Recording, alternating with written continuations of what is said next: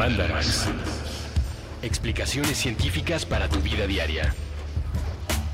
Con Leonora Milán y Alejandra Ortiz Medrano. Puentes. Hola,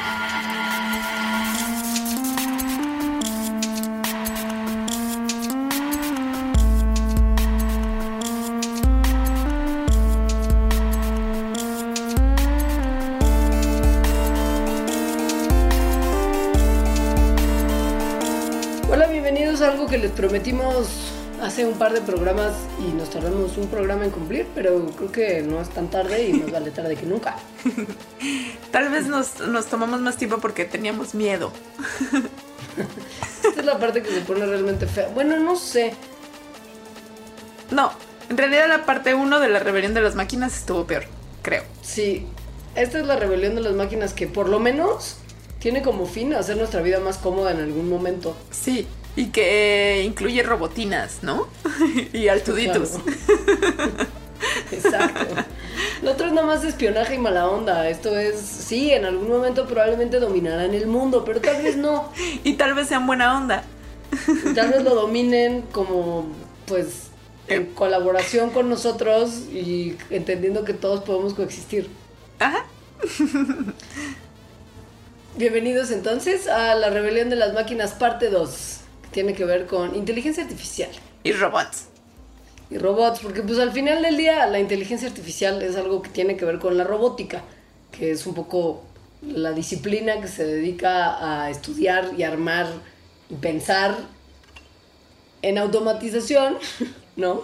A partir de ciertas maquinitas que son capaces de llevar a cabo una serie compleja de acciones de manera automática, es decir, un robot. Un robot. Estaría padre tener voz como botoncito de voz robótica. Es muy fácil hacer voz de robot. No se necesita botón. Solo disposición de dejarse ir y vencer por la rebelión de las máquinas.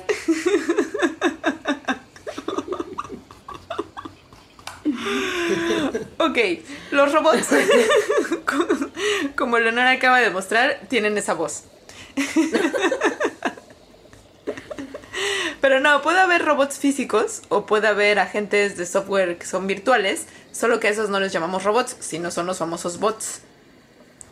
Esos bots ganan elecciones, trolean a la gente. Exacto, no por ser virtuales son menos importantes.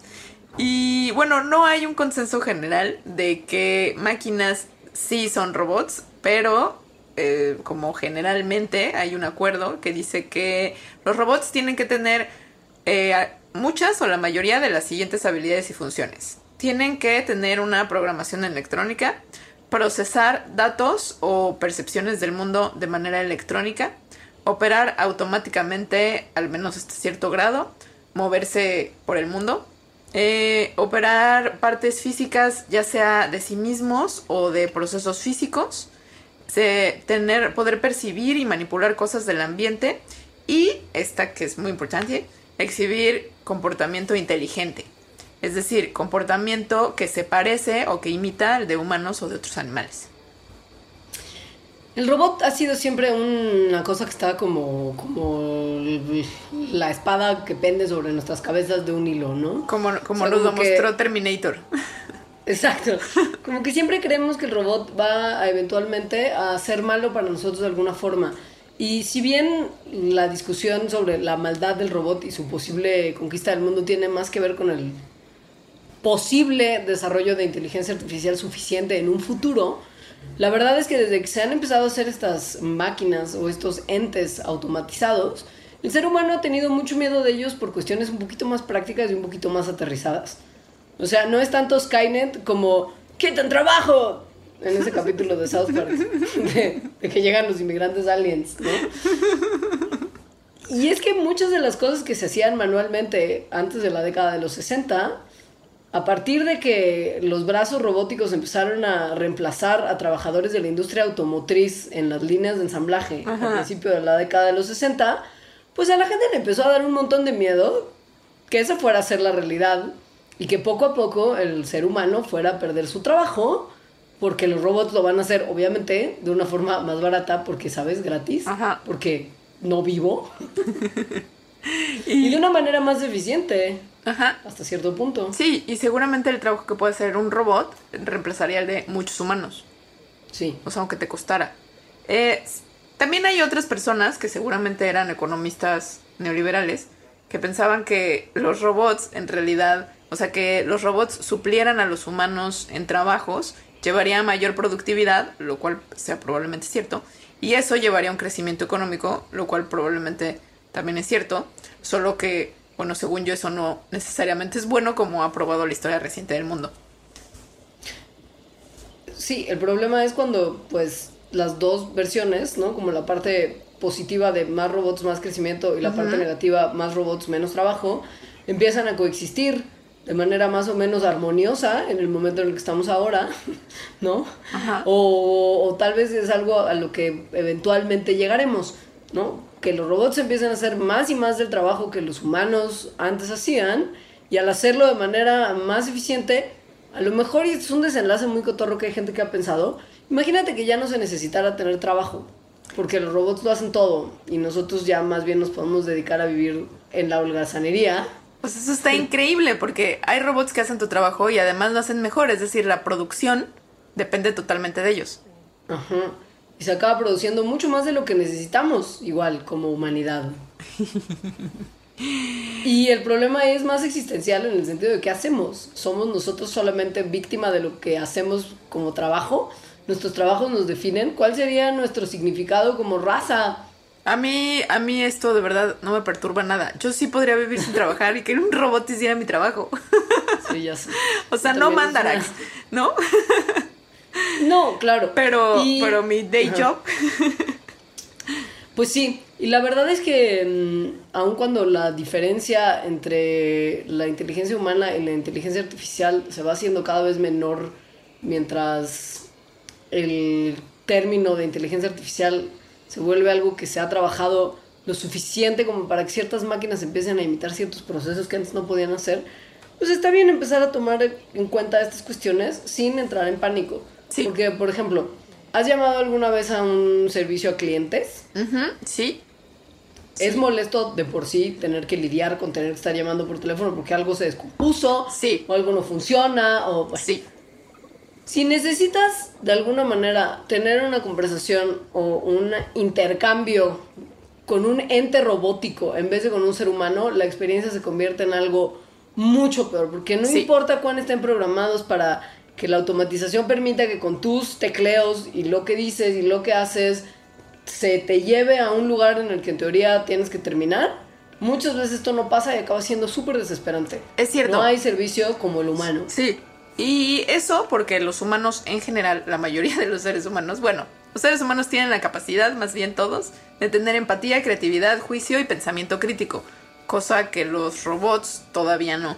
Entonces, sí hay muchos trabajos donde esas cosas son importantes. O sea, a pesar de que los robots pueden hacerlo todo automático y que hay ciertas cosas que los robots efectivamente sí hacen mejor que una persona, por estas cuatro características es que muchos, muchos, la mayoría de los trabajos no podrían ser hechos de la misma manera por un robot que por alguien.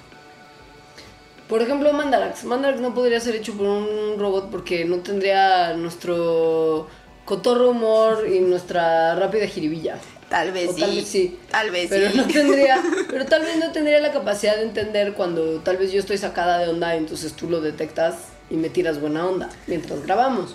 O por ejemplo, si cuando yo sea viejita tú vayas y le pidas a una señora enfermera que me cuide, porque ya estoy muy malita y no lo puedo hacer sola, eso no quiero que lo haga un robot, quiero que lo haga una persona que me apapache. Sí. Pero, ¿qué sí podría hacer un robot? De hecho, ¿qué ya hacen robots? O sea, ¿qué, qué cosas sí hay personas que alzaron su puño arriba y dijeron, maldito robot, me ha quitado mi trabajo? O no, porque igual ese trabajo estaba súper horrible y súper peligroso y no estaba bien que lo hiciera un humano de cualquier forma. Porque hay dos posibilidades, ¿no? La del trabajo que hacen los robots, que es inmundo y que nadie quiere ni debe hacer Ajá. porque podría morir de maneras horribles y dolorosas. Y trabajo que pues sí la automatización le saca más provecho que el error humano, que es muy típico. Y que tal vez tampoco muchas personas querrían hacer. O también hay los trabajos en los que un humano de verdad no sería capaz. Y los robots están ayudando a otros humanos, ¿no? A hacer esos trabajos. Eh, uno de que cae en la categoría no lo hacía nadie y si lo hiciera alguien sería totalmente eh, no ético. Son los servicios militares que prestan los robots. Sí. Está todo mal. O sea, piensen, piensen, por ejemplo, en la cantidad de minas terrestres que hay todavía rondando en zonas que en algún momento fueron eh, locación de un combate bélico. Sí. Si tú mandas a un soldado a tratar de desactivarlas con un detectorcito de metales, es muy probable que una se le escape y mm, pues, ¡capum! Ajá. ¿No? Sí. Está todo mal.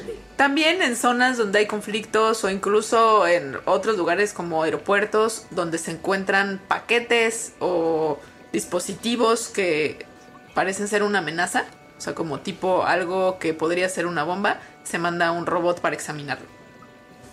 El dron como tal, que de repente también se mete de forma aérea a lugares donde probablemente se le va a lanzar una ráfaga de fuego antiaéreo y tirar ese vehículo instantáneamente, pues le ha salvado la vida a muchos pilotos que antes tenían que hacer la chamba de ir a reconocer el territorio enemigo como pues, con una persona arriba del avión. Entonces todos estos robots hacen eh, tareas que son extremadamente peligrosas si las hiciera un ser humano. El otro tema que, bueno, dos que a mí me parecen padrísimos, pero que ya no tienen nada más que ver con que el ser humano no querría hacerlo y sería muy poco ético hacerlo, son los que tienen que ver con justo la imposibilidad fisiológica humana de hacerlo por lo menos en este momento. Y que tienen que ver con la exploración del espacio y con la exploración submarina. Son muy parecidos en sus condiciones extremas y que justo no hemos desarrollado los vehículos que nos permitan hacerlo físicamente con tanta velocidad y con tanto alcance como lo puede hacer un, un robotito. Eso está increíble. ¿Cómo se llamaba el que fue a Marte? Curiosity. Curiosity. Ese, por ejemplo, sí. Eh, y los robots que van también a fondos marinos donde sería muy, muy, muy, bueno, hasta ahora imposible que un ser humano fuera por las presiones que hay. Se man- conocemos esos lugares y lo que existe ahí, se les toman fotos y tal, gracias a los robots. Piensa que es como una especie de carrito de control remoto, pero tan increíble que se puede llevar al espacio y al fondo del océano y funcionar ahí y recopilar información que nosotros nunca hubiéramos podido recopilar. Padrísimo. Y súper simple. Sí. Otro lugar al que se mandan robots es a nuestros propios cuerpos. Los robots que se usan para cirugías que son mínimamente invasivas y que pueden ser remotas, es decir, puede haber un cirujano en otro país incluso haciendo una cirugía controlando un robot. Entonces estas cirugías eh, son eso, mucho menos invasivas porque los robots son mucho más chiquitos y pueden entrar a una persona con movimientos que también son mucho más finos que los que podría tener un ser humano. En el tema de movimientos más finos que podría tener un ser, el ser humano y lugares donde uno no quiere estar y tal vez donde no puede estar, es, por ejemplo, ¿se acuerdan probablemente De Robocop. del incidente, no de Robocop, no, del incidente de 2010 del derrame de petróleo Sí, de British de Petroleum. Petroleum. Ajá. El, bueno, los que terminaron medio que arreglando el problema para que esa catástrofe no se hiciera más grande de lo que ya fue, fueron robotitos submarinos que exploraron el sitio del, del pozo de petróleo, interactuaron con el equipo que estaba descompuesto, lo repararon, mientras que un ser humano estaba como gordamente sentado en una salita de control. Y esto con sus bracitos hidráulicos logró pues justo contener mucho del caos. Estos robots que tal vez caen en la categoría de como rebo- robot heroico, también hay otros que exploran lugares en los que sería imposible o muy peligroso que entrara un ser humano, como los volcanes, entonces permiten estudiar los volcanes, o edificios que se cayeron, ¿no? Por un terremoto o por una explosión. Entonces pueden entrar robots a buscar personas. El Robocop también tiene ese tipo de funciones, pero de buscar personas que son malas. Lo mencionabas hace unos minutos. y sí, hay ya muchas también eh, aplicaciones robóticas, digamos, que hacen que la batalla contra la injusticia, y el velar por la ley se haga de manera más segura y también probablemente menos agresiva con el posible criminal. Sí, estos robots lo que hacen generalmente, según yo, es acercarse a, por ejemplo, si hay una persona que tiene, em, ¿cómo se llama? No, no, una persona que tiene algún arma y, y está reteniendo a otras personas y es peligroso que se acerque un policía, por ejemplo, mandan un robot con lo que pida. Entonces leí una noticia en lo que a alguien le mandaron un teléfono y una pizza y se los acercó un robot, porque justo era muy peligroso se acercaba a alguien. Y con eso ya liberó a las personas porque eso es lo único que quería. No. O sea, supongo que es lo único, supongo que lo único que quería para, para salir de esa situación, ¿no? O sea, no, no Claro. creo que haya sido lo que quería in the big picture. Suena un poquito tonto. si fuera así. Yo solo quería una pizza. Un teléfono nuevo. Un iPhone. Porque ojalá que le hayan dado un teléfono nuevo. Pero sí, justo, esos son los tipos de robots que hacen cosas que de plano nosotros no podemos o no está chido que nosotros hagamos. Ajá, sí. La agricultura comercializada, por ejemplo, industrializada, no podría concebirse sin automatización, para bien o para mal. Ajá. Porque sí se produce más rápido, pero tiene unas consecuencias terribles de las que ya creo que hemos hablado. Sí. No sé si en uno en específico, pero tal vez estén todos. Pero aquí está la parte latosa, que son esos otros trabajos que también podríamos hacer nosotros, pero que, pum, ellos lo hacen mejor que nosotros, entonces nos estamos empezando a hacer prescindibles. Aunque son trabajos que igual no estaban tan padres. Entonces, Puede ser. como por ejemplo ser la persona que cuando mandan pedir algo a Amazon, va y busca en la bodega que debe medir kilómetros y kilómetros. Y entonces agarra el artículo y lo manda. Eso ya lo hacen robots. Y lo hacen de una manera muchísimo más eficiente de lo que lo hacían las personas. Yo me imagino las bodegas de Amazon como el túnel meteorológico entre satélite y Coapa, como todo lleno de fayuca, que estoy segura existe en una, par- una parte de la ciudad, pero, dude, con así paquetes de cosas nuevas y no robadas. Yo me lo imagino como Costco con muchos robotitos. Que vuelan. Sí. Esos robots yo ya Bueno, quiero que vuelen. Me lo imaginaba ¿No? más bien como con rieles verticales y horizontales. Sí. Que se movían como chu, chu, y lo agarraban así como con un brazo en las cosas. Bueno, Yo creo que yo creo que lo tuyo tiene mucho más sentido que lo mío. de hecho creo que sí son, esos robots son como brazos con rueditas. Y lo que hacen es tal cual eso, ¿no? Agarrar las cosas que se piden en Amazon y enviarlas. Y son tres veces más eficientes que cuando lo hacían seres humanos. Ahora, lo que está padre es que esos robots van y buscan las cosas a la bodega, pero sigue teniendo que haber un técnico que las pasa por el código de barras para que lleguen después a la parte en la que se envían. O sea, sigue habiendo un humano intermediario, pero ya no es el que tiene que ir a buscar las cosas. Él nada más está sentado, una vez más, gordamente en una sillita pasando códigos de barras por un escáner. Y además se tarda, o sea, era lo que recorrían las personas que trabajaban antes de que los robots llegaran a reemplazarles. Eran como 40 kilómetros al día. O sea, no una sola persona, ¿no? Sino entre todas. Pero eso es lo que se recorre en una bodega de Amazon. No, sí es mucho. Es muchísimo.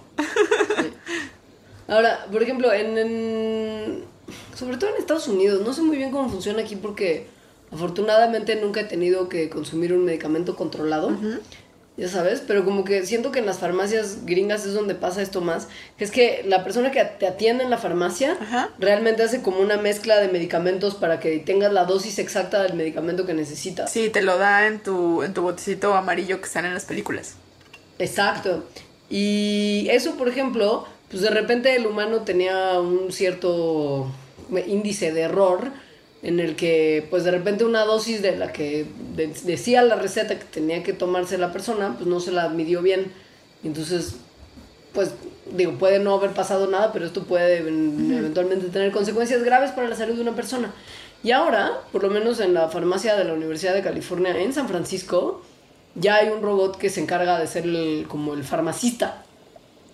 Y además, esto está padre no solo por eso, sino porque tiene el potencial de que los robots puedan también cometer menos errores en cuando se recetan varios medicamentos si no hay interacción entre esos medicamentos. Porque pueden tener la base de datos que cruza la información de las interacciones y entonces decir, ah, no, estas no están chido. Cosa que a un médico se le puede ir. Claro, un como integrado. Ajá, sí. En eso funciona muy bien que los robots tengan la capacidad de analizar gran cantidad de datos que tienen disponibles en todo momento. Pensemos en Mandarax, la computadora mitológica que Kurt Vonnegut pensó en los 80, que da nombre a este programa y que tenía dentro de sí toda la información del mundo. Pensemos en el Internet de las cosas y pensemos cómo todo esto se une en un robotcito que es capaz de tener acceso a toda la información en todo momento. Esto no solamente lo hace buen farmacista, ¿no?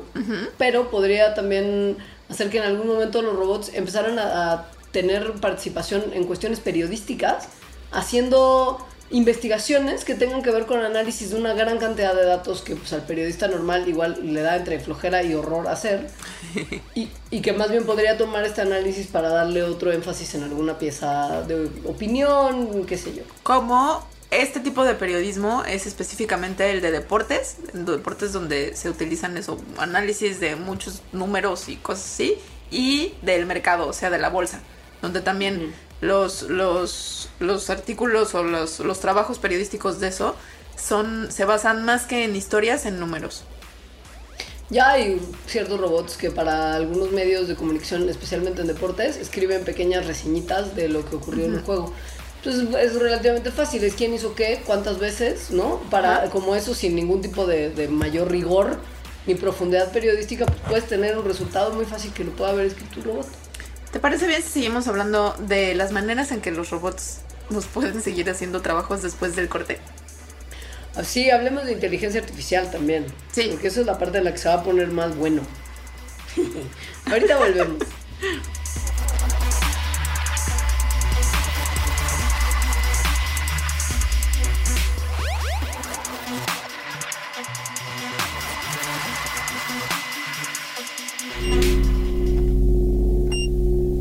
Durante los primeros tres minutos solo podía pensar en su dignidad y el frío que sentía en las plantas de los pies. Las batas de hospital tienen esa abertura en la parte trasera. Esa corriente que le alcanzaba desde el pasillo lo tenía angustiado y un poco distraído. Al menos pensaba en algo distinto. Había logrado concentrarse en una cosa que no era su entrepierna. Llevaba semanas atorado ahí, en ese dolor que no había experimentado antes. 30 años, y la ingle nunca le había quemado o punzado de esa manera. Serían los cigarrillos, el café, las horas frente al monitor. Bueno, ya estaba en la clínica y eso era el inicio de algo. O el final de algo. O el inicio del final de algo. La enfermera le advirtió. El dispositivo recién llegado al consultorio era mucho más que una báscula. Novedades del siglo XXI. Debía quitarse los calcetines y pararse sobre el rectángulo de acero negro. La enfermera saldría unos minutos. Debía preparar las evaluaciones de otros pacientes que se encontraban angustiados, adoloridos y descubiertos de la espalda en otros cubículos. Así que él esperaba, de pie sobre el aparato. Cinco minutos. La enfermera no volvió. Diez minutos. No volvió. Quince. No tenemos mucho tiempo. Dijo entonces la máquina. El paciente movió la nuca para buscar una cámara en el techo. Era la inteligencia bajo sus pies quien le dirigía la palabra. ¿Cómo te llamas? Alex, dijo el paciente, mientras por un reflejo quiso cubrirse el trasero con la tela insuficiente de la bata. ¿Cuál es tu porcentaje de grasa? Ah, no lo sé. ¿Cuál es tu porcentaje de músculo? Para eso vine. Se supone que tú me vas a dar los resultados. ¿Por qué es tan difícil hacer que los seres humanos escuchen? ¿Tiene que ver con su evolución? ¿Con su historia de crueldad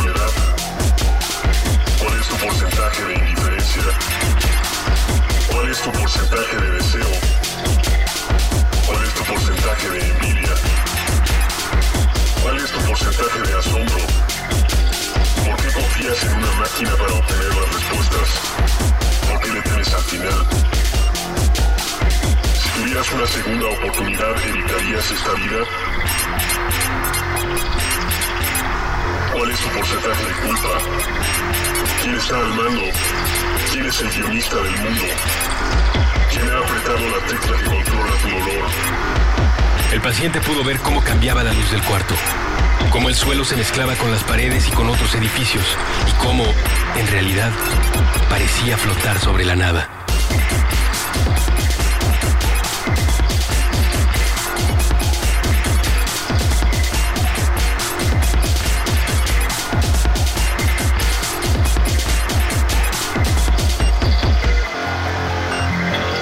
Quizás solo era un efecto de ese aire frío que doblaba por el pasillo y le llegaba helado por la espalda mientras él se quedaba allí, hincado sobre el rectángulo de acero negro.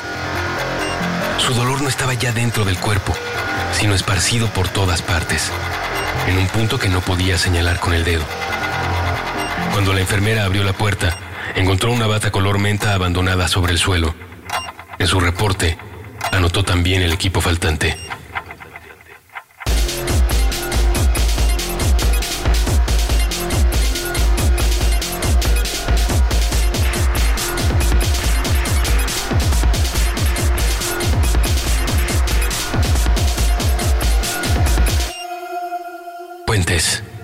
Un diminuto porcentaje del todo.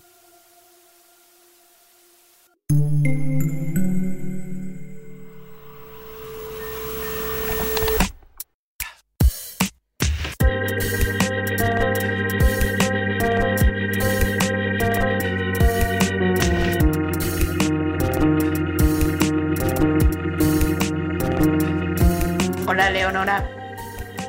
Hola, Robotina, ¿cómo estás? No soy robotina, soy rumba. Rumba es la robotina que sí existe. Sí, y sí está bien padre. Son estos robotcitos que tal vez algunas de las personas que nos escuchan tengan o han visto. Sí, son un robot. Esos que son como un disco que va por el Ah. suelo y que hay muchos videos en el YouTube en donde va un gatito arriba. y que van aspirando la casa. Entonces, como son redondos, cuando topan con, con algo, van en la dirección en- de, de la que tope, ¿no? Como la que rebotan. Entonces, de esa manera, eficientemente, si los dejas ahí mientras te vas al trabajo, aspiran toda tu casa. Estas rumbas ya hacen cosas más increíbles que la simple aspirada, que ya de por sí era súper fantástico, Ajá. sino que también ya trapean y Ajá. tallan los pisos y limpian las canaletas de las casas. Ajá. Luego, pues acá tampoco, los que vivimos en departamento como tal, pues no tenemos ese problema, pero todo lo demás está increíble. Sí, está increíble. Y además está increíble que se le puedan subir gatitos. Ya sé. Y que además los usan como juguete padrísimo. O sea, Sí. los que viajan en ella. Es para ellos increíble tener algo que está moviéndose todo el tiempo alrededor de la casa. Yo he visto a ver si puedo encontrar ese video. Un video donde va como gatito arriba, súper sin sacarse de onda, o sea, como súper digno. Y cada vez que pasa cerca del perro, arriba de rumba, lo rasguña. Perro todopoderoso me encanta. Pero bueno, Ahora- esas, son, esas son las cosas en las que los robots antes lo hacían las personas, ese tipo de trabajos, y ahora los pueden hacer robots. Exacto. Robotina, a diferencia de Rumba, creo que sí te manejaba mucho la inteligencia artificial como tal. Sí, totalmente. Como Citripio y así. Sí. O sea, si usted no sabe de qué estamos hablando, qué tristeza me da que sea tan joven o tan frito que nunca vio los supersónicos o Star Wars, No. en su caso. Pero, pues Robotina era un personaje que en los supersónicos era una ama de casa, ama de llaves, Era la sirvienta de los supersónicos. ¿No? que era Sí, un robot y era... Ajá. Ajá. Pero pues era como súper sensible y súper inteligente y sabía cuándo apapachar a Cometín. ¿ya Y, subía el refri, ¿no? Para aspirar abajo del refri y así. Esto es un ejemplo, sí, clarísimo de inteligencia artificial. O sea, inteligencia que es exhibida por máquinas. Ajá. Máquinas que tienen inteligencia, inteligencia artificial. Lo que en ciencias de la computación significa que una máquina sea inteligente es que pueda percibir su ambiente de forma racional y flexible y tome acciones que puedan maximizar su oportunidad de tener éxito para cumplir cierta meta o alcanzar cierto objetivo. Esto podríamos pensar que Rumba lo tiene, no lo sé. Creo que tal vez no. No, porque no es racional, pero sí toma... Pues no, no Rumba no, solo Robotina. No, no, porque además Rumba no, bueno, no sé si cuente el que cuando se topa con algo, creo que eso solo es una reacción, o sea, no toma acciones dado su meta que es limpiar. Porque si fuera... fue lo que... Sí, no, eso fue lo que me hizo dudar a mí, que podría ser una acción, pero creo que no, creo que no entra en la capacidad, en la, en la definición. Sí, creo que no, pero sí hay muchas cosas que lo hacen. O sea, todas, eh, muchas cosas además con las que interactuamos y que son muy simples, como, como máquinas que juegan ajedrez, ¿no? Entonces, estas máquinas que juegan ajedrez, estos robots, bueno, máquinas que hacen esto, tienen un objetivo que es el ganar el juego, tienen una serie de reglas y toman acciones dependiendo de lo que esté ocurriendo, o sea, de las jugadas de la, de la persona con la que están con la que están en el partido. Hay otras que están increíbles y que cada vez se desarrollan más, como los coches que se manejan solos, que además esto ya, ya involucra la interpretación de muchos datos y además complejos. Lo, lo que está, lo que a mí se me hace más mm, interesante de la inteligencia artificial, que efectivamente puede ser súper útil, es que hasta dónde se define esto de, de, de cumplir el objetivo de las máquinas. Que es donde lo- puede ponerse darks. Claro. Y justo lo que de- tiene un poquito de diferencia de la definición de máquina inteligente para las ciencias de la computación y lo que coloquialmente conocemos como inteligencia artificial, es que cuando ya estamos hablando no de una máquina inteligente, sino de inteligencia artificial como este conjunto del, de- del imaginario en el que las máquinas eventualmente podrían tomar nuestro poder y controlarnos y hacernos sus esclavos. Es cuando las máquinas no solamente son agentes racionales que toman acciones particulares por percibir su ambiente, sino que imitan de alguna forma funciones cognitivas que los seres humanos asocian solo con otras mentes humanas, como el aprendizaje y la solución de problemas. O sea, no es nada más el camino más corto entre A y B es C, sino pensar como tal vez, hmm, veo que sé que es el camino más corto, está lleno de obstáculos, entonces tal vez tendría que evaluar, tomar el camino D, que es un poco más largo, pero que está limpio de obstáculos, ¿no? Sí, ya tomar decisiones que son más inteligentes. Sí, y que tienen que ver también con lo que van aprendiendo del medio en el que están. O sea, tal vez, eh, ¿no? Si es un coche o algún dispositivo que tiene que llegar a algún lugar y entonces se le indica que vaya por el, ¿no? Del camino A al B es el más corto, pero el del A al B hay baches o está cerrado, todos los días aprende eso y entonces toma otro camino aunque sea más largo. Claro. Si creen que nosotros nos estamos enredando un poco tratando de explicarles qué es la inteligencia artificial, no es nuestra culpa, sino que el concepto de qué es inteligencia artificial es un poco vago. Sí. Porque lo que entenderíamos como inteligencia artificial, que es que es una máquina que hizo un humano, que tiene todas las habilidades intelectuales que tiene un humano, como la del aprendizaje de cualquier cosa, no nada más de estrategias básicas, la habilidad de razonar, la habilidad de usar lenguaje y sobre todo, que es una parte fundamental, la capacidad de formular ideas originales. Es algo que todavía no existe, falta muchísimo para que se consiga por lo pronto todavía tenemos que pelearnos con los intentos más rústicos de crear inteligencia artificial para ver qué sí entra en esa definición y qué no. Mm, y hasta el momento creo que las máquinas, bueno, los robots que tienen más inteligencia artificial, o bueno, la inteligencia artificial más sofisticada, son justamente lo- los que juegan algún tipo de juego de estrategia como el ajedrez o como el Go, que hasta hace relativamente poco tiempo no habían podido ganarle nunca a un ser humano, un ser humano muy bueno. o sea, los campeones mundiales de estos juegos. Pero en el 97 le ganaron justo al campeón mundial por primera vez en ajedrez. Eh, solo que el ajedrez tiene, de cierta forma, mm, hay como un número limitado de jugadas que se pueden hacer y que por lo tanto una máquina o una computadora las puede tener guardadas y hacer un análisis rapidísimo, que bueno es lo que hacen las personas también, sobre cuál es la más estratégica. Em, en Go, que es este otro juego al- en el cual Leonora y yo estamos, digo, yo no sé jugar, pero estoy bastante familiarizada porque en la Facultad de Ciencias de la UNAM los matemáticos se la pasan jugando eso. Em, es, es también de estrategia, tiene unas fichas, no sé exactamente cómo sea, el chiste es que tiene una serie de combinaciones de, de los movimientos que puedes hacer muchísimo más grande. Son creo que 250 por cada mo- movimiento y el que le sigue pueden ser otros 250 distintos. Entonces en realidad sí hay una cantidad, ¿no? Gigante de, de datos que tendría que tener una computadora que no las tiene, que ni siquiera, sí, o sea, no es algo que se le pueda meter de información como en el ajedrez. Y una persona tampoco las tiene.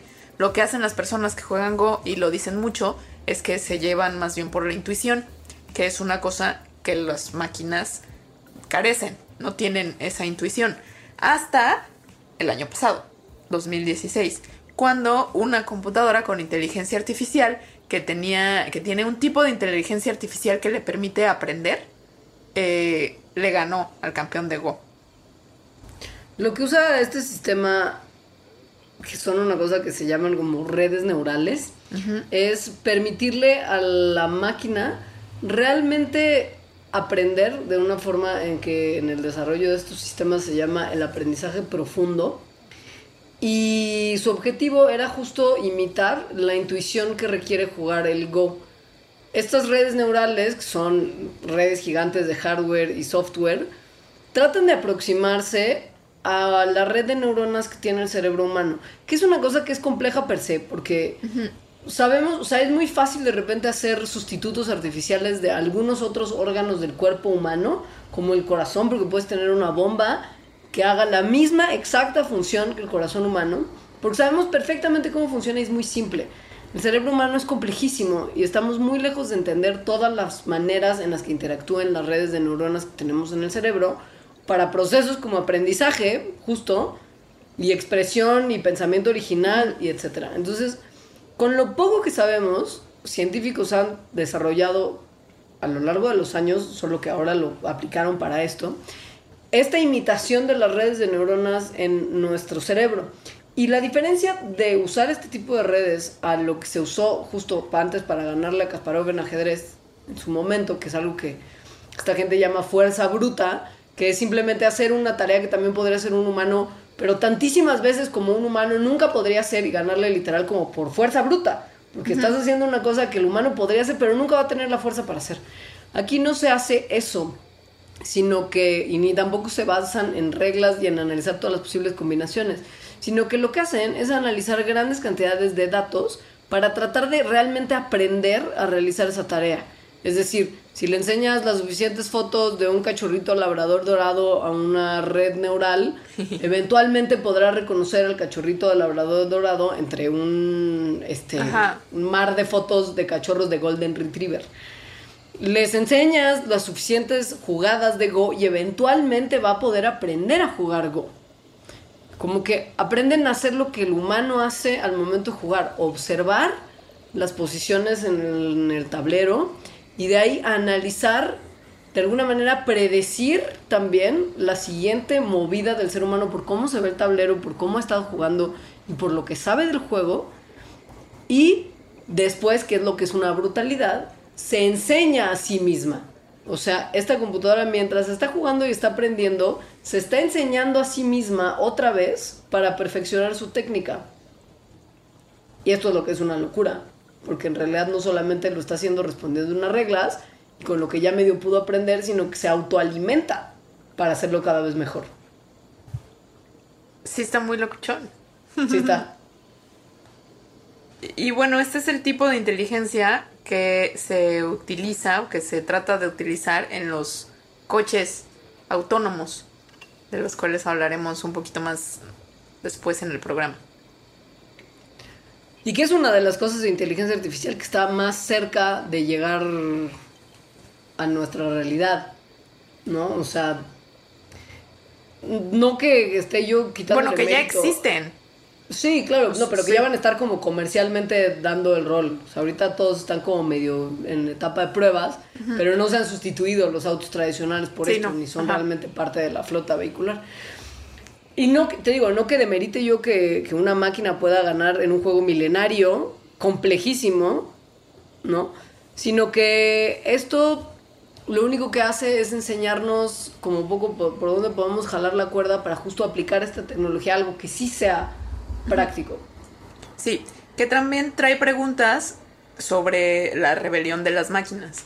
Que como lo estamos poniendo desde, desde el programa pasado, es muy Skynet y Terminator, en las que las máquinas se vuelven malas y seremos sus esclavos, lo cual es poco probable. O sea, hay, pero sí hay otros riesgos de los cuales ya hay gente pensando que podría traer como consecuencia la inteligencia artificial si efectivamente no como humanidad o como algunas personas de la humanidad no se ponen a, a pensar.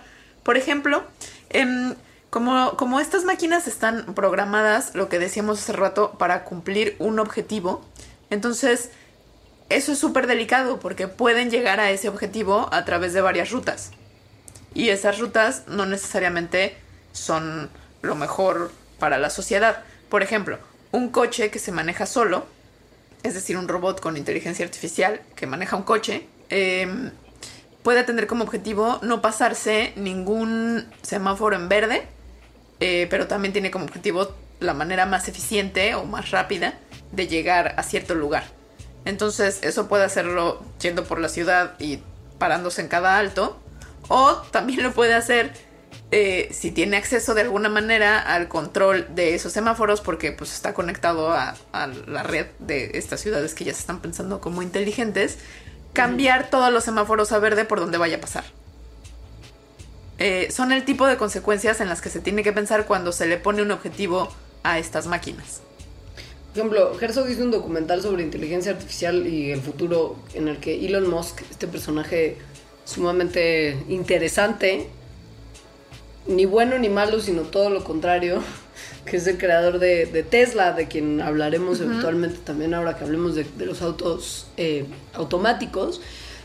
Y que en algún momento le dijo a Herzog que uno de los problemas, por ejemplo, de esta toma de decisiones y de la incapacidad que tenemos realmente de planificar cómo una máquina responde a ciertos valores humanos que nosotros damos por sentado, es, por ejemplo, si tienes a una máquina que está programada para tomar las mejores decisiones en compra y venta de acciones, en algún momento podría tal vez dejar de, de comprar cierto tipo de acciones, empezar a meter mucho dinero en otras y para que éstas agarren el valor que deben de, eventualmente tener, empezar una guerra, ¿no? Porque finalmente...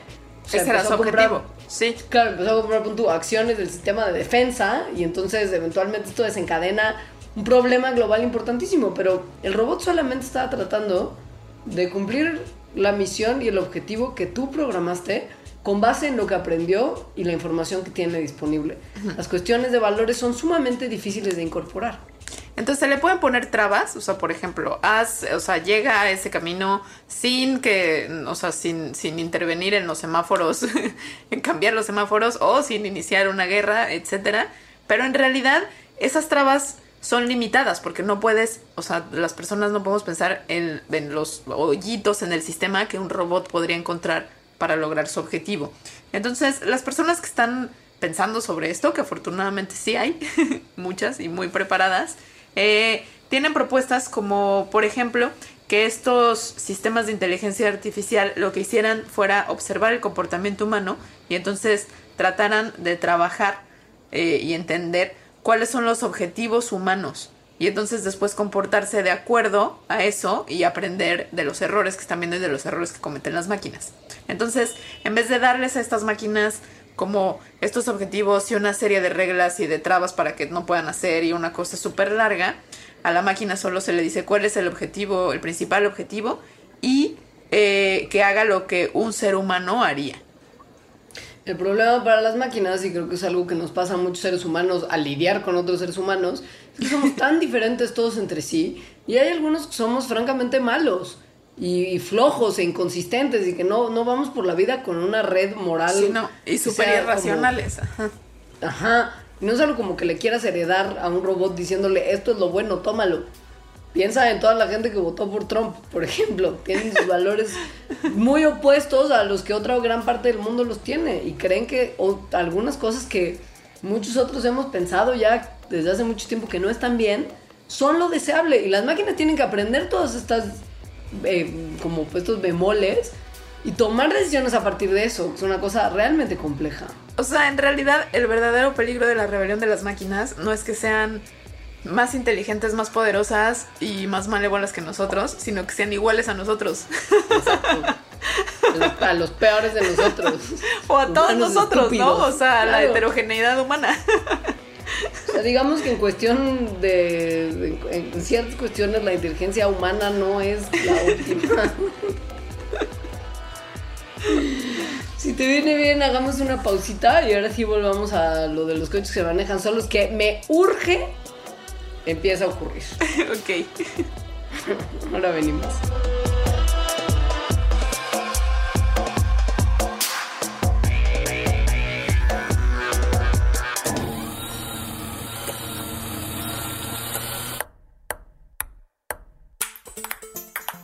Prestar pensamientos, pelotear partidos, platicar películas, palidecer por placer, pintar paisajes públicos, postularse para Padawan, pasear por planos paralelos, percibir pequeñas partículas, por palabra procrear planetas para par, progresar por plataformas pixeleadas, pulir parlamentos, tejer paraísos, pa, pa, pa, pa, pausar.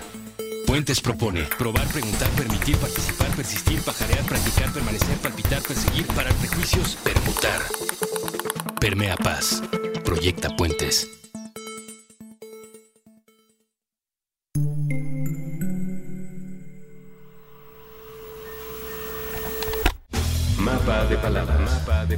Viaje sobre la literatura infantil y juvenil.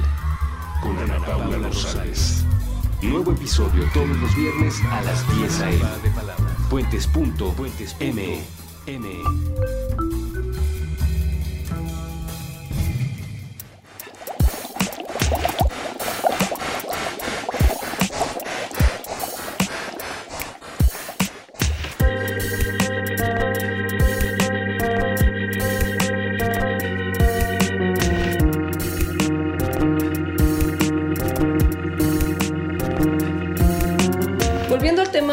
que hemos platicado ya mínimamente a lo largo de este programa y del que vamos a estar probablemente todos hablando mucho en un futuro muy cercano, es el de uno de los primeros ejemplos de inteligencia artificial funcional que se están empezando a colar a, pues al mercado abierto y a las vidas de las personas para bien o para mal también. Y que son Sí los... ¿Sí? ¿No? ¿Qué son los que? Que son los coches que manejan solos. Sí, y que tiene muchísimo potencial. O sea, sí creo que puede estar muy padre. La verdad es que uno de los momentos en los que el error humano ha pesado más en la historia, Sí. en relación con las máquinas por lo menos, es en el tema de la manejada. Hay una cantidad importantísima de muertes que tienen que ver con errores humanos al momento de conducir, horas y horas y horas de tiempo efectivo que se pierde gracias a errores y comportamientos humanos en el camino. Sí. Y que al parecer, eventualmente, si logramos tener coches que se manejan solos, que funcionen chido, vamos a poder básicamente evitar. Un coche que se maneja solo es un vehículo que es capaz de eh, percibir el ambiente y navegar a través de este sin que haya un humano controlando nada de esto. O sea, es un coche autónomo, por decirlo de esta forma. Ajá. Tienen un montón de técnicas para lograrlo, como radar, lidar, GPS, por supuesto, odometría, visión de computadora. Y hacen uso de todo esto para tratar de crear una especie de como mapa que interpretan información sensorial para identificar los caminos correctos, los obstáculos, las señales de tránsito.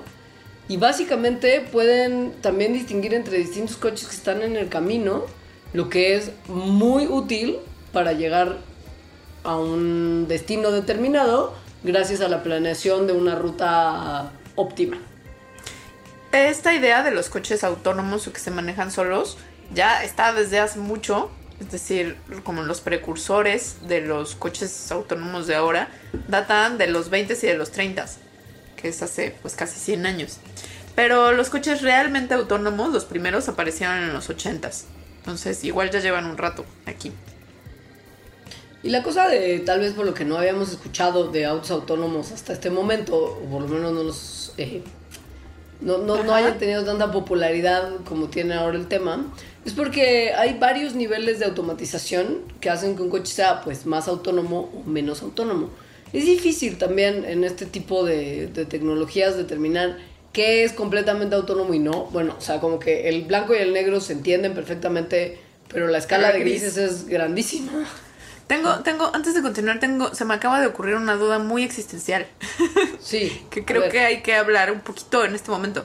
Kit, el auto increíble, que es ochentero, obviamente, estará basado en estos primeros coches autónomos que salieron en los 80. Porque Kit, el auto increíble, no es como la cúspide de la inteligencia artificial. O sea, hasta tenía sentimientos y le daba consejos a, a su dueño. Yo creo que, yo creo que la posibilidad del coche sí surge de, de estos primeros experimentos ochenteros, pero la personalidad de Kit y sus capacidades empáticas rebasan cualquier experimento que se haya tenido hasta este momento. Sí, eso es Porque verdad. justo, güey, es lo que estamos diciendo que tiene que tener un robot para ser realmente inteligente en la definición como coloquial de inteligencia artificial.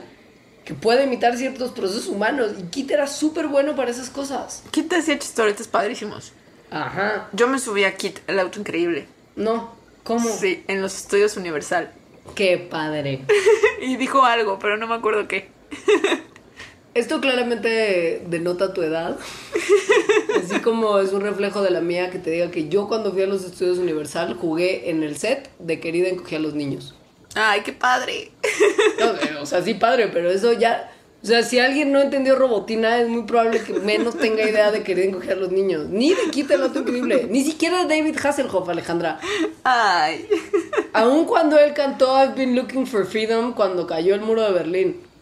Aún así hay gente que sí. no lo conoce, estoy segura. De eso tal vez sí tendrían que tener conocimiento, tengan la edad que tengan. De la caída del muro, sí, Sí. pero de que Hasselhoff cantó, tal vez no. O sea, por ejemplo, tal vez hay gente que no sabe qué fue Baywatch, salvo por Friends. No, no. Baywatch ya es noventero. O sea, claro que hay Pero- gente, gente de 10 años. No, pero hay gente que nos escucha probablemente que nació en los 90. Piensa en eso. Y había Baywatch, Baywatch. no era la serie, o sea, pero Baywatch no era la caricatura que veías cuando eras niña en los 90, ¿no? Sí, no. Tenía un contenido... Yo, de- yo de hecho eh, ni siquiera la vi. O sea, sabía que existía. Bueno, el punto es que quita el auto increíble, conducido por David Hasselhoff. Era un O- auto o- que yo le hubiera calculado. Ajá. ¿Mandé? O no conducido claro, por nadie, no. ajá. Ajá. Era un auto que tenía una autonomía de 5, porque cuando, que es la máxima, según la escala de la SAE, que es un- una agencia de estandarización automotriz que hizo esta escala, porque dice que el nivel 5 es que más allá de poner el destino y empezar el sistema, o sea, prender el coche, no se requiere intervención humana y el sistema automático puede manejar a cualquier locación donde sea legal manejar, que eso está increíble porque sabe dónde se puede y dónde no, y tomar sus propias decisiones. Ahora, lo que recuerdo de Kit, el auto increíble, es que cuando Michael estaba al volante, sí participaba, no era que como que se estuviera rascando la axila nada más mientras Kit lo llevaba. Sí. Lo cual es O sea, lo. como que, Ajá. ajá, era optativo. Sí, sí, era optativo. Em, los otros niveles, no los vamos a decir todos, pero van del 0 a este 5 que acaba de decir Leonora. Y el 0 y el 1 son cosas que probablemente han visto en coches, porque no son tan poco comunes. El nivel 0 es que tiene un sistema automatizado que no tiene control sobre el vehículo, pero sí te da señales de aviso, ¿no? O sea, alarmas, lo cual, según yo, hace ya casi todos los coches. O sea, los foquitos que prenden cuando algo en el motor está mal, es eso. Y el nivel 1 es algo que yo sí he visto en algunos coches, que son estas características en las que, mm, que hay como un sistema automatizado para que el coche de repente se mantenga a una velocidad controlada. Y que, pero que el conductor tiene que estar listo para tomar el control del vehículo en cualquier momento porque el vehículo no va a tomar decisiones. O sea, se puede, el vehículo se puede estacionar solo con los asistentes de estacionado para gente que no neta no se sabe estacionar. Pero si acaso cualquier cosa, el humano siempre tiene que estar listo para, para corregir el error de la Ajá. máquina. Sí, Y, y esto es lo que un poco está presente en todos los otros niveles que no son el 5.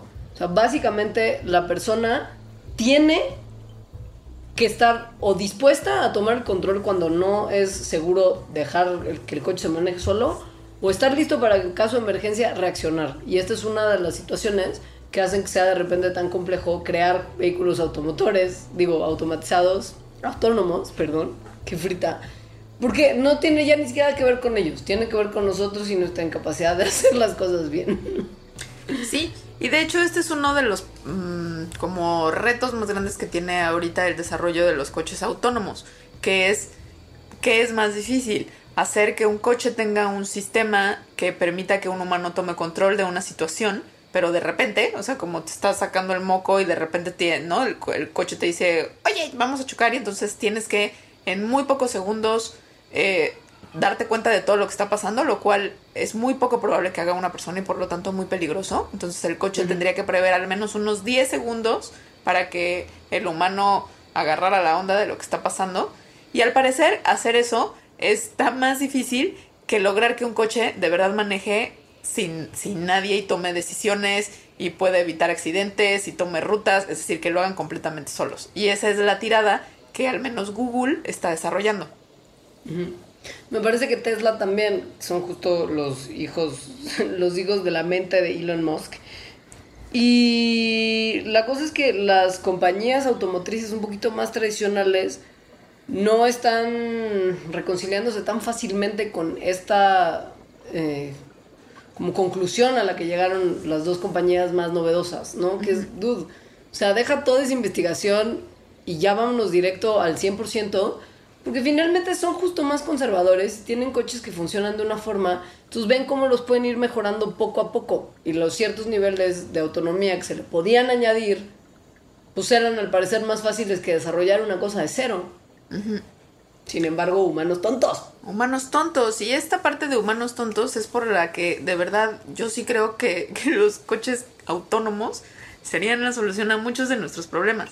O sea, Sí. si, si los coches fueran autónomos, se solucionarían desde el tráfico hasta que decías tú, Leonora, hasta también lo que decías de, de accidentes y muertes horribles que hay. También le podría permitir a muchas más personas que no pueden manejar que si lo hicieran. Como por ejemplo, personas que tienen eh, que no pueden ver bien, que no pueden escuchar bien, es decir, con alguna capacidad así, eh, personas mayores, adultos mayores, personas muy jóvenes, es decir, le daría movilidad en coche a más gente. Y un montón de tiempo libre en el coche para los que tienen esta movilidad que haría que la gente fuera más productiva. Por ejemplo, yo encuentro que es muy fácil para mí avanzar con mi lista de lecturas cuando viajo en metro. Ajá, Mucho más yo también. viajo en coche. Sí, yo también leo mucho en el metro.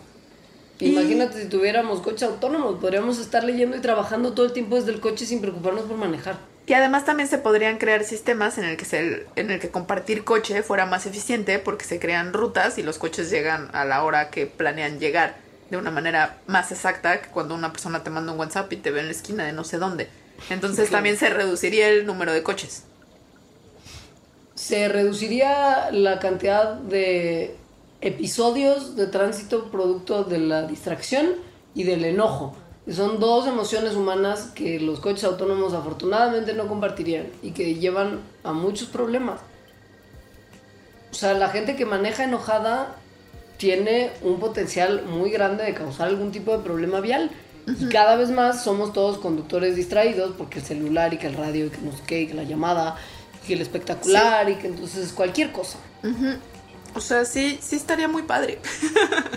Y además pensemos que si se reducen los tiempos de traslado y los tiempos de embotellamiento y la, la cantidad de coches que están circulando en cualquier momento dado, pues también se reduce la cantidad de contaminación, la huella de carbono que tenemos, las consecuencias ambientales del tráfico que son terribles. Incluso ¿no? se reduce el espacio que ocupan los coches estacionados. Porque si hay menos coches en, en circulación, también hay menos coches estacionados.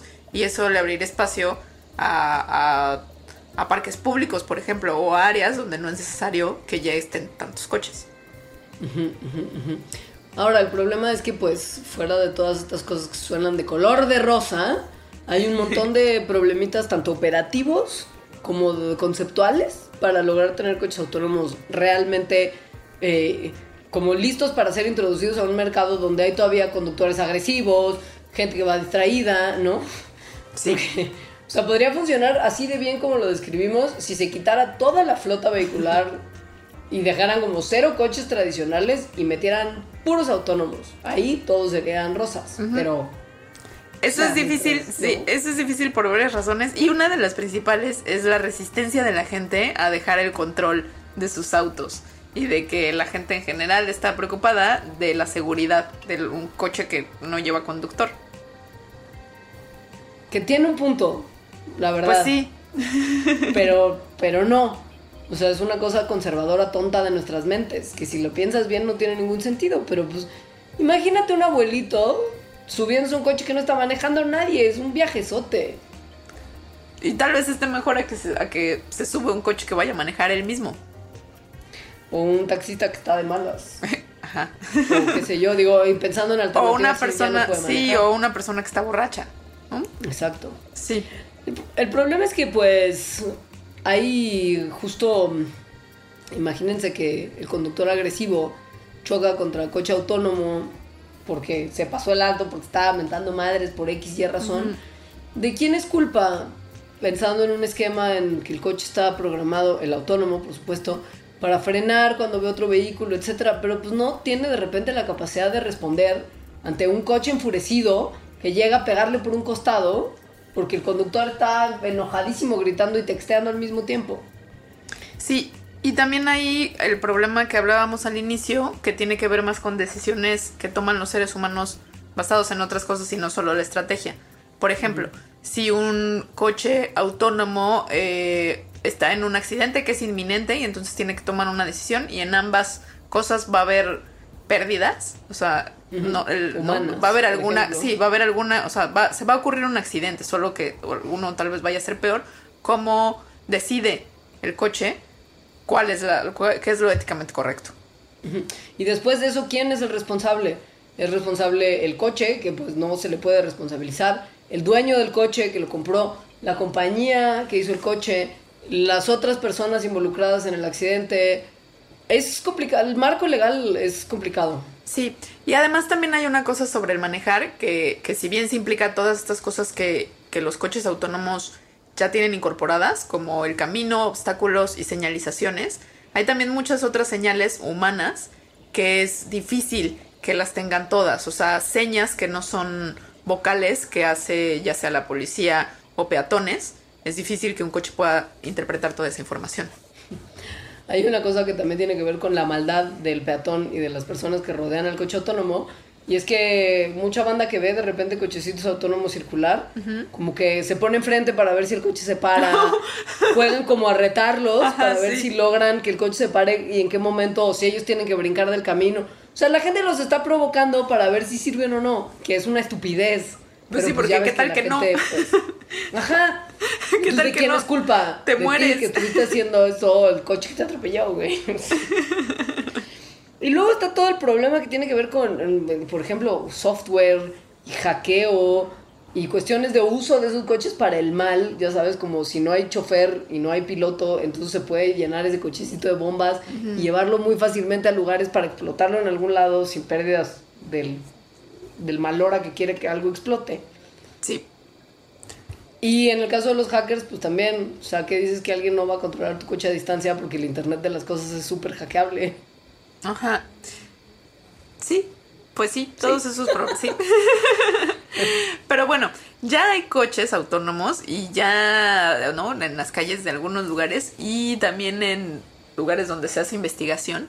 Y al parecer sí son muy seguros, al menos en estas situaciones pues medio controladas que tienen.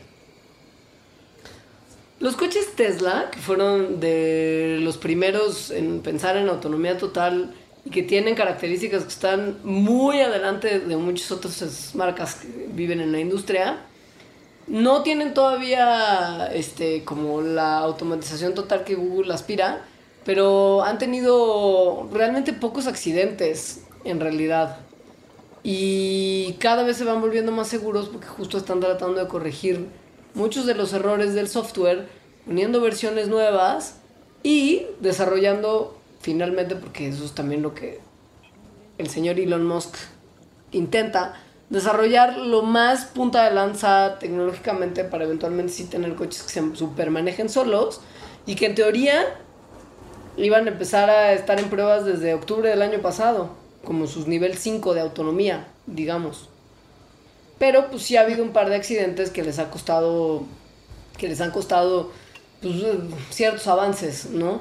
O sea, en algún momento hubo un accidente de un Tesla contra un tráiler en el que por el color del tráiler y la luz del día el auto no reconoció que había un tráiler enfrente, como que sus capacidades ópticas, digamos, no lo distinguieron. Y en ese caso, al parecer, había un piloto que estaba ahí como comiendo camote de las formas más épicas. Tampoco le dio tiempo de reaccionar y pues el tráiler se llevó el coche y fue un problema. Y sí. Afortunadamente para Tesla, el accidente del tráiler acabó en que las autoridades correspondientes dijeron que ellos no tuvieron la culpa su tasa de accidentes ha bajado constantemente y me queda claro que van a seguir como básicamente todo lo que hace Elon Musk, siendo de los grandes jugadores en la empresa del auto autónomo, como son de todas las otras empresas donde ese señor mete las manos. Pero pues resulta que como en todo, ahora quien está comiéndoles el mandado es la compañía que se llama Google, dueña de todo lo que tenemos y hacemos hoy en día. La compañía cuyo nombre quiere decir comer el mandado. es como lo que hacen, ¿no? Sí, básicamente a alguien se le ocurre algo y ellos lo hacen 10 veces mejor. Ajá, sí, y ya lo compran o solo se lo apropian y pues está, está bien por ellos, pues. pues sí. Ojalá yo fuera dueño.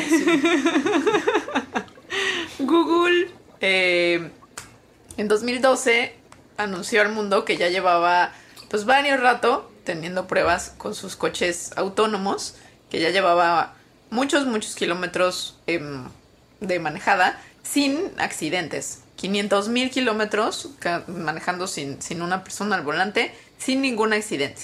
Después eh, sacó otros prototipos y el chiste es que en 2016 anunciaron que su último prototipo llamado Waymo, que son unos cochecitos muy coquetos, que parecen como unos bomboncitos, habían hecho ya 2.400.000 kilómetros, de los cuales habían tenido nada más 14 colisiones y de estas 13 habían sido culpa de los conductores. Es decir, sí, son coches aparentemente muy muy seguros.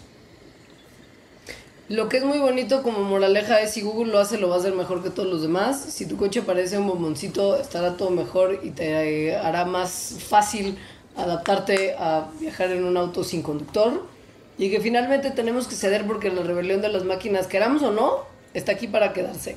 Sí, o sea, la rebelión de las máquinas está sucediendo y sucederá cada vez más. Hay que adaptarse y tratar de desear que, sea, nos vaya lo mejor posible y que no sea Skynet y sea más coche malvavisco. que sean nuestras amigas. Exacto. Sí. Como Rumba, que es una gran amiga de nosotros y los gatitos. Exacto, más coche malvavisco, más Rumba. Ajá. Menos, Skynet y HAL. Y menos Terminator. Sí, mucho menos. Siempre mucho menos. Y muchos más Mandarax para futuras ocasiones, niñas y niños, porque por hoy hemos terminado. Sí. Mándanos sus comentarios y sugerencias. Si hacemos caso de las sugerencias, las agradecemos muchísimo porque además de verdad nos son súper útiles. Pueden escribir en Twitter a arroba mandarax, en Facebook es mandarax lo explica todo, o nuestros twitters personales, que el mío es arroba alita-emo y el mío es arroba leos. Mi contraseña de este último programa es rumba.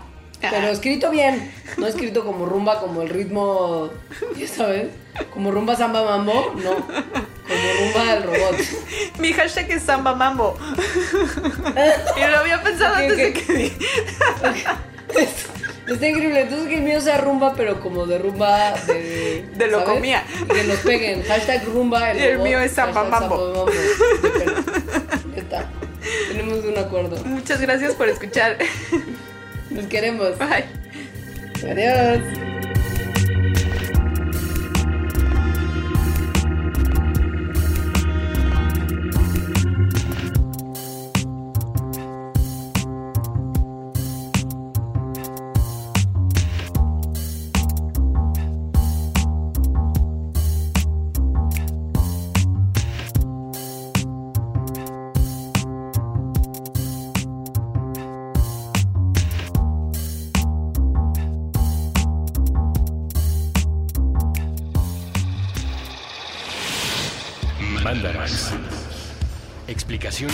Para tu vida diaria.